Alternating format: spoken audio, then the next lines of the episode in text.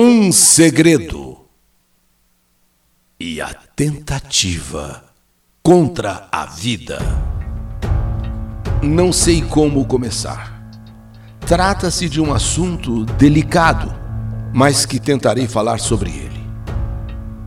É um drama para mim e muito mais ainda para o meu filho. Com a permissão dos ouvintes, todos vão entender o porquê o porquê essa minha história, essa minha saudade, tem de ser mantida sob pseudônimo, para que nem ele mesmo saiba que escreva essa carta, expondo o problema. O que na verdade eu busco é uma solução. E justamente nesse momento em que o canal YouTube Eli Correia Oficial bate recordes de audiência, bate recordes de inscrições, é que eu busco, quem sabe, uma saída, uma resposta. Neném é como vou chamá-lo a partir de agora. Neném é o terceiro dos filhos que eu tive. Ele é o caçula. Está nesse momento com 19 anos. Bem apresentável, bonito mesmo, educado, trabalhador, inteligente. Desde quando ficou mocinho, ele passou a ter vergonha de tomar banho ou se vestir em nossa frente. Em parte, até pensávamos que era porque não temos esse costume de ficar nu na frente de filho, é, ou o filho ficar nu na frente do pai. Porém, neném exagerou ou exagerava nessa vergonha a ponto de trancar o quarto com chaves para se trocar. Trancar o banheiro a chave para tomar banho. Tudo bem que a pessoa, quando vai ficando adolescente, queira se preservar, queira viver o seu mundo particular. Mas com o meu filho, tudo estava sendo exagerado demais. Estava chegando o dia da apresentação. E Neném não sabia mais o que fazer. Ele queria ser dispensado. De alguma forma, de alguma maneira, ele procurava um jeito eh, de ser dispensado. E teve sorte. Sorte ou alguma coisa aconteceu que, por excesso de contingente, realmente a turma dele foi dispensada. E ele respirou aliviado. Mas qual a razão? Qual o porquê dele ter tanto medo de se apresentar? Qual era o motivo? Qual era a razão? Nós não sabíamos. Agora, tínhamos percebido, tínhamos notado, neném em relação às garotas, que até havia uma aproximação, até havia aquelas paqueras, mas ele era também nos relacionamentos excessivamente tímido como se alguma coisa o atrapalhasse, como se alguma coisa o impedisse de se entregar a um relacionamento que é normal os jovens namorarem e até terem intimidades. Porém, ele nunca nos disse nada, mas nós observávamos, nós sentíamos nele alguma dificuldade em algum momento com as garotas. Mas teve uma, uma até que não muito bem afamada. Aquelas garotas mais saídas, mais extrovertidas, mais assim, sabe, daquele jeito, bom, que deu tanto em cima dele que por mais que ele não quisesse sair com ela, por mais que ele não quisesse ficar com ela, mas não teve jeito. Ela o cercava de todas as maneiras, de todas as formas. E um dia eu falei para ele, neném, tantas garotas, tantas garotas, e você foi se amarrar logo nessa. E ele então me respondeu: Mamãe, é ela que dá em cima de mim, é ela que me cerca, eu não, não consigo sair dela, eu não consigo. Eu tento de todas as formas evitar, mas ela fica em cima, em cima, em cima.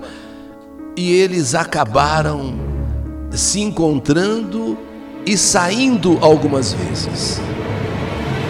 Desses encontros acabou nascendo um breve namoro. Eu digo breve namoro porque inexplicavelmente acabou o romance entre os dois assim, de repente. Mesmo que eu não fosse a favor é, daquela, daquele relacionamento, eu achei estranho a forma que terminou, a forma que acabou. E notei que a partir daquele rompimento, quer dizer, desse rompimento com essa garota chamada Patrícia, meu filho se fechou de vez. Ele se trancou, nem mesmo queria mais sair de casa, como se estivesse com vergonha.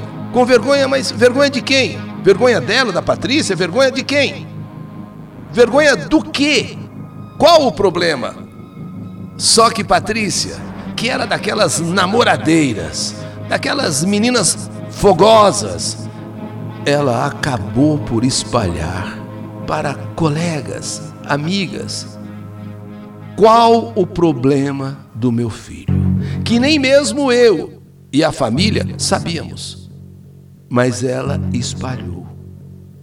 E como eu estava dizendo, ele que na época do exército fez de tudo para se livrar, ele que tinha suas namoradas, mas vamos dizer, na hora H, tudo terminava com essa, essa, a Patrícia, dessas meninas assim meio da pá virada, ela ficou em cima, ela cercou, e quando ela viu, quando ela conheceu. Ah, ela fez questão de espalhar. E o assunto chegou até nós. Agora nós entendíamos o porquê de todo esse comportamento de neném. Porém, não tínhamos jeito de falar com ele. Não tínhamos um meio.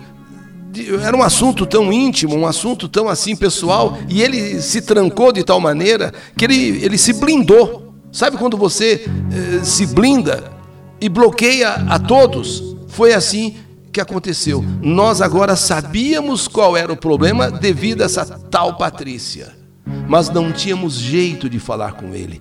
E, e quando nós tentávamos abordar o assunto, ele cortava, ele nunca quis conversar com a gente a respeito daquilo. Como eu iria abordar determinada situação, determinada coisa? E a reação dele, se nós insistíssemos, se nós fôssemos assim, francos com ele, filho, nós sabemos o que é. Nós tínhamos receio da reação dele se tocássemos no assunto. Teve um dia que ele foi com alguns colegas em um sítio. E nesse sítio, um rio. Rapazes, sozinhos, cismaram então de tomar banho. Eles insistiram, insistiram para que ele fosse. Arrancaram ele de casa com muito sacrifício. E ele foi. Afinal, eram dois, três colegas, eh, talvez quatro.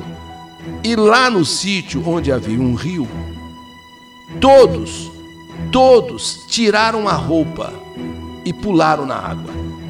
Mas meu filho não quis tirar a roupa de jeito nenhum. Sabe como são os rapazes? Então o que fizeram? Pegaram o neném na marra, tiraram os seus shorts. E foi aí que aconteceu a maior gozação. Porque eles, os colegas, já tinham ouvido falar por causa da Patrícia.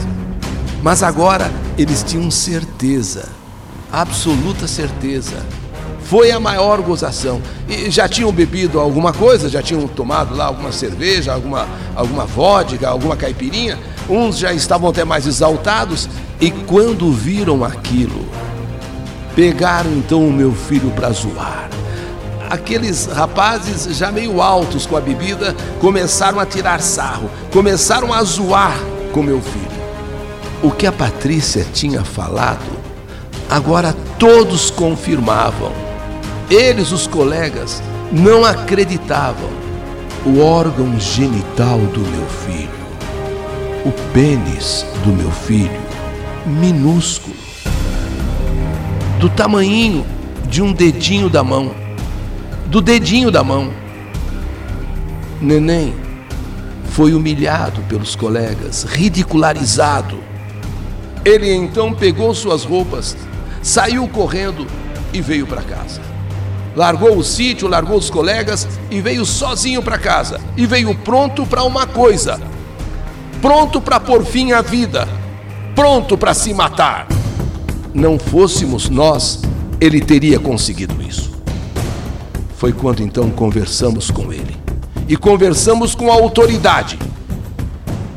Dissemos a ele que sabíamos do problema desde quando a tal Patrícia é, comentou, falou, é, mas que era preciso enfrentar e não se acovardar. Era preciso enfrentar e não se matar. E como mãe, sem saber o que fazer, disse a ele que o homem não está no tamanho do seu pênis, e sim nas suas atitudes, nas suas decisões, na sua forma de agir. E meu filho, vendo o meu desespero, vendo o desespero do pai, recuou da decisão que tinha tomado, a de se matar. Ocorre que o órgão sexual dele realmente é muito pequeno. É do tamanho do dedo mindinho. Esse dedo mindinho de uma mão. É do tamanho de um menino de 6 a 7 anos. O órgão do meu filho não se desenvolveu. E nós também nos sentimos culpados, porque de certa forma deixamos para lá. Quando ele era pequeno, poderíamos ter tomado uma providência, porque quando ele era pequeno era do tamanho de um botãozinho. Mas ninguém tomou providência. Nós, como pais, pensávamos que fosse com o tempo, com o transcorrer dos anos, crescer normalmente. Mas no caso do meu filho, o piu-piu não cresceu. Ele ficou atrofiado. Eu vejo meu filho como um homem normal. Mas esse problema, em particular, o está deixando louco. Agora não tem mais amigos e nem garotas. Ele sente uma vergonha muito grande. Meu medo é que ele tente fazer qualquer dia desses aquilo que ele tentou e nós o impedimos o de se matar. Por isso não revelei o seu nome e nem o meu. Seria expor mais uma vez o drama dele. E que também é um drama de todos nós da família. Eu não poderia ficar calada diante de uma situação como essa.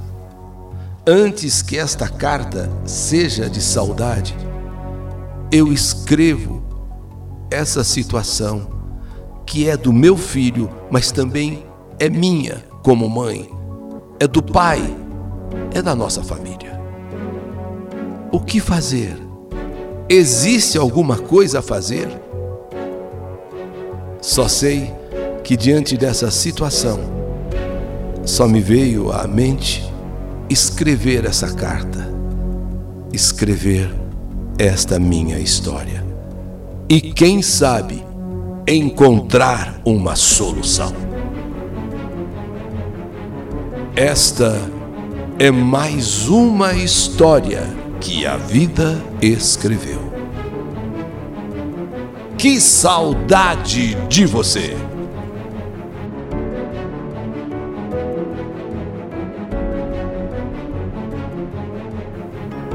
Um segredo e a tentativa contra a vida. História do canal YouTube Eli Correia Oficial.